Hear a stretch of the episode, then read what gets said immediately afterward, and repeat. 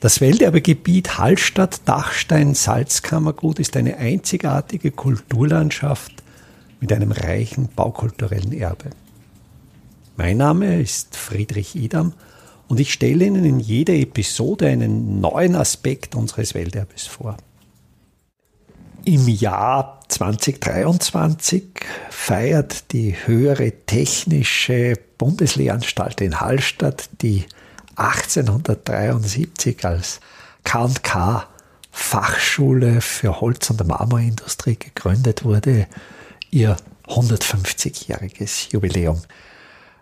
Ich bin gerade dabei, das Fotoarchiv der HTBLH Hallstatt zu sichten und bin dabei auf sehr interessante Fotos gestoßen.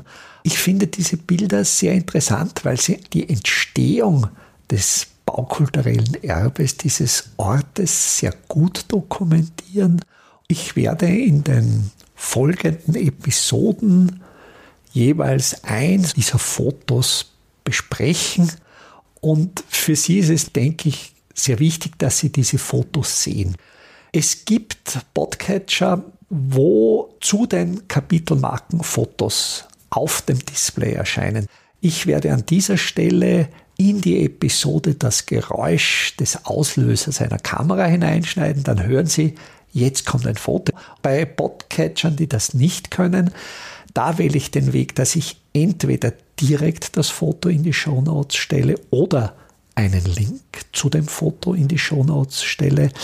Ich hoffe, es funktioniert relativ einfach für Sie, dass Sie zu meiner Erzählung auch gleichzeitig die Fotos sehen. Eine Panoramaaufnahme des Ortsteils Lahn, die zwischen 1905 und 1937 entstanden ist, zeigt in ihrem Zentrum das Theoriegebäude, den Nordtrakt des Theoriegebäudes der HTBLA Hallstatt. Die zeitliche Eingrenzung zwischen diesen beiden Daten ist insofern möglich, weil ja einerseits der Nordtrakt des Theoriegebäudes fertiggestellt ist, andererseits der Südtrakt, dessen Bau 1938 in Angriff genommen worden ist, noch nicht existiert. Dort, wo heute der Nordtrakt des Theoriegebäudes der HTL steht, dort ist auf diesem Bild noch sehr gut der salinarische Pfeilerstadel zu erkennen. Pfeilerstadel, das ist ein Bautypus, wo im Erdgeschoss die vertikale Lastableitung durch steingemauerte Pfeiler geschieht. Also diese Pfeiler stehen als Wandscheiben, natürlich auch Übereck, als aussteifende Eckscheiben. Die Felder zwischen diesen Wandscheiben sind ebenfalls mit Holzverbretterungen geschlossen. Es gibt in dieser Reihe schon eine Episode über den Beneficiumstadel. Der ist auf diesem Bild auch rechts ganz außen sehr gut zu erkennen. Es gibt in dieser Episode über den Beneficiumstadel eine Erklärung dieser Bautypologie des Pfeilerstadels. Sehr schön auch an diesem Foto, am salinarischen Pfeilerstadel neben der Schule zu erkennen. Das Krüppelwalmdach, jener weiterentwickelte Typus des Satteldaches, wo giebelseitig im oberen Dachbereich noch einmal eine Abschrägung erfolgt. Hier sieht man auch sehr schön die Steilheit dieses Krüppelwalms. Also dieser Krüppelwalm, diese kleine dreieckige Fläche ist sehr steil, ist so schätze ich im Bereich 60, 70 Grad. Und das ist ganz typisch für diese alten Salzkammergut-Krüppelwalmdächer, dass die Dachneigung des Krüppelwalms steiler ist als die Neigung des übrigen Daches. Das Theoriegebäude steht solitär, eigentlich auch sehr wirkmächtig, fast überdimensioniert im Bild. Wenn man den Maßstab in Relation zu den anderen Baukörpern sieht, ist zwar klar zu erkennen, dass mit der Dachform der lokale Typus übernommen wurde, wobei, wenn wir ganz genau schauen, auch hier gibt es natürlich ein Krüppelwalmdach, aber hier ist die Dachneigung des Walms, der Walmfläche, deutlich geringer als jene des danebenstehenden älteren Pfeilerstadels. Und das ist allgemein zu beobachten bei neueren Krüppelwalmdächern, dass eben diese Fläche in der ähnlichen Neigung wie die Fläche des Hauptdachs durchgeführt wird. Auf der nördlichen Dachfläche des Theoriegebäudes sind auch vier Schleppgaupen. Diese Gaupen gibt es bei der aktuellen Form nicht mehr und es ist auch diese feine Textur der Holzschindeldeckung zu erkennen, die jetzt auch nicht mehr existiert. Sehr schön nördlich vor dem Schulgebäude eine dreieckige Gartenfläche. Da denke ich, das ist schon eine Qualität, so einen Schulgarten zu besitzen. Heute ist diese Fläche natürlich keine Grünfläche mehr, sondern dient als Zufahrt bzw. Stellfläche für den Busterminal. Auch der Verlauf der Hallstätter See Landesstraße geht zwar so wie heute noch sehr scharf bei der Nordwestecke des Theoriegebäudes vorbei, führt dann weiter zum Beneficium. Dort macht er dann eine sehr markante Kurve. Da wird eben die Umfassungsmauer des Beneficiumsgartens noch nicht angegriffen. Da läuft dieser südöstliche Teil der Beneficiumsmauer noch geradlinig.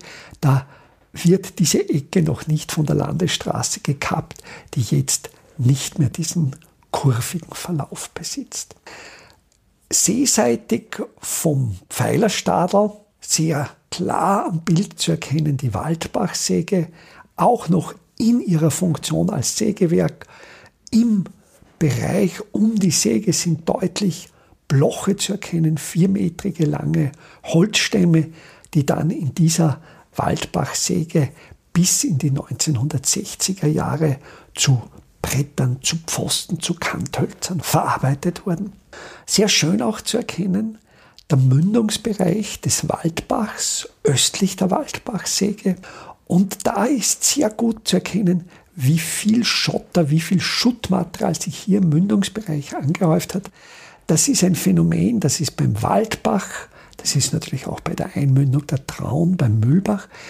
Diese Gewässer spülen ständig Sande, Schotter in den See und dieses Steinmaterial häuft sich im Mündungsbereich an. Es wird ständig neues Material dazugeführt. Natürlich bei Hochwässern kommen dann sehr große Mengen. Der Neigungswinkel dieses Schuttkegels wird dadurch immer steiler. Vielleicht kennen Sie das vom Sandspiel, vom Sandhaufen, wenn man auf einen Haufen Sand oben an der Spitze immer mehr Sand anhäuft. Der Böschungswinkel wird immer steiler und irgendwann einmal reicht die innere Kraft der Sandkörner nicht mehr aus und es rutscht eine größere Menge Sand ab. Und genau das passiert auch bei diesen Schuttkegeln im Mündungsbereich der Bäche, die in den Hallstätter See einmünden, weil der felsige Uferverlauf ist sehr steil, der geht eigentlich genauso steil weiter wie die Felswände, die über das Ufer aufragen. Wenn dann hier wieder eine größere Menge Schuttmaterial, Geschiebe in die Tiefe des Sees hineinrutscht, dann kommt es oft zu Zerstörungen im Uferbereich. Da rutschen dann auch uferverbauten Viren oft ganze Uferteile hinein. Das ist übrigens auch passiert als der Kernmagazin Parkplatz aufgeschüttet wurde. Ich habe das in einer der vorigen Episoden erwähnt.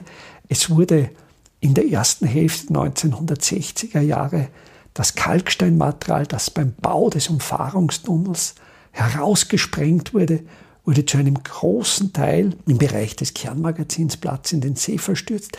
Wir sehen ja auf diesem Foto noch, dass die Landesstraße fast am Seeufer verläuft. Und dass eine Schiffhütte, eine große Schiffhütte im See steht. Dort ist jetzt diese Parkplatzfläche, die wurde mit diesem ausgesprengten Material aufgefüllt. Und auch hier gab es dann einmal über Nacht eine Einrutschung. Also der Parkplatz war noch viel weiter aufgeschüttet, als es heute der Fall ist. Und auch hier war der Böschungswinkel dann zu steil geworden. Und dann sind tausende Kubikmeter Material in den See gerutscht und haben auch Teile der bereits aufgeschütteten Fläche mitgerissen. Westlich des Schulgebäudes sehr schön in einem Grundstück von Bäumen umwachsen, eine Villa. Das ist seine typische Salzkammergut, Sommervilla, wo die Oberschicht ihre Sommerfrische im Salzkammergut verbracht hat. Und diese Villa in Fachwerkszimmerung ausgeführt, wo dann die Ausfachungen mit Mauerwerk, mit verputztem Mauerwerk versehen sind. Das war die Villa des damaligen Landeshauptmanns Ebenhoch, die sogenannte Ebenhochvilla.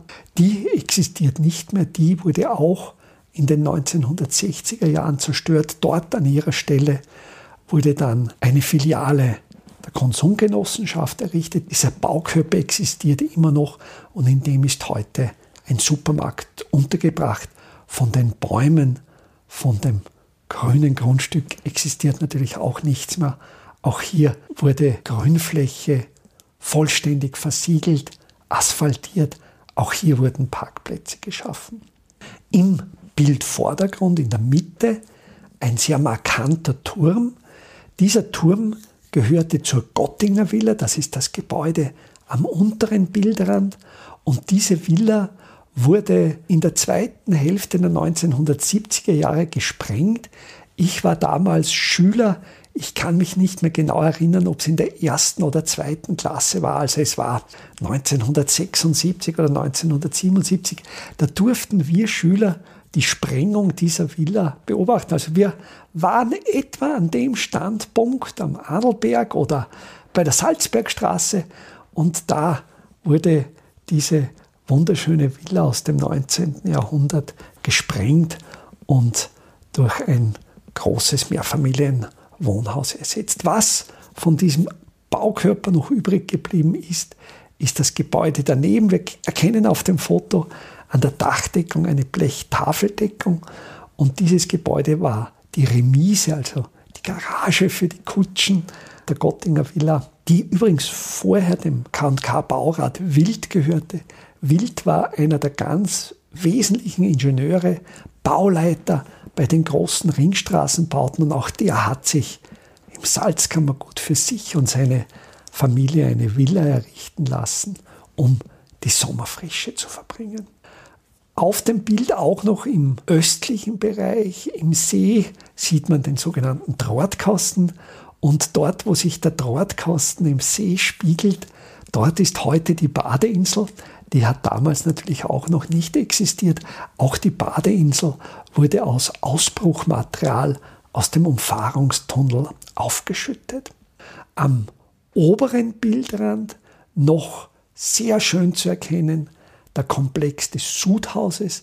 Was hier aufsteigt, ist nicht Rauch, das sind sogenannte Brüden, das ist der Dampf des Wasseranteils der Sohle, der in der Salzpfanne hier verdampft wird. Also einerseits das Sudhaus, dann auch schon errichtet natürlich die Arbeiterwohnhäuser, die sogenannten Neuhäuser und auch noch unverbaut von dort Richtung See der Aufsatzplatz dort, wo bis in die 1880er, 1890er Jahre das Brennholz für die Salzsud aufgestapelt wurde. Dann wurde ja die Holzfeuerung auf Kohlefeuerung umgestellt und wir sehen auch unterhalb des Drahtkastens in westlicher Richtung verlaufen diese ganz große Anfrachthütte, dort wo in den Salinenkanal die Mutzen mit Kohle eingelaufen sind und die Mutzen mit Salz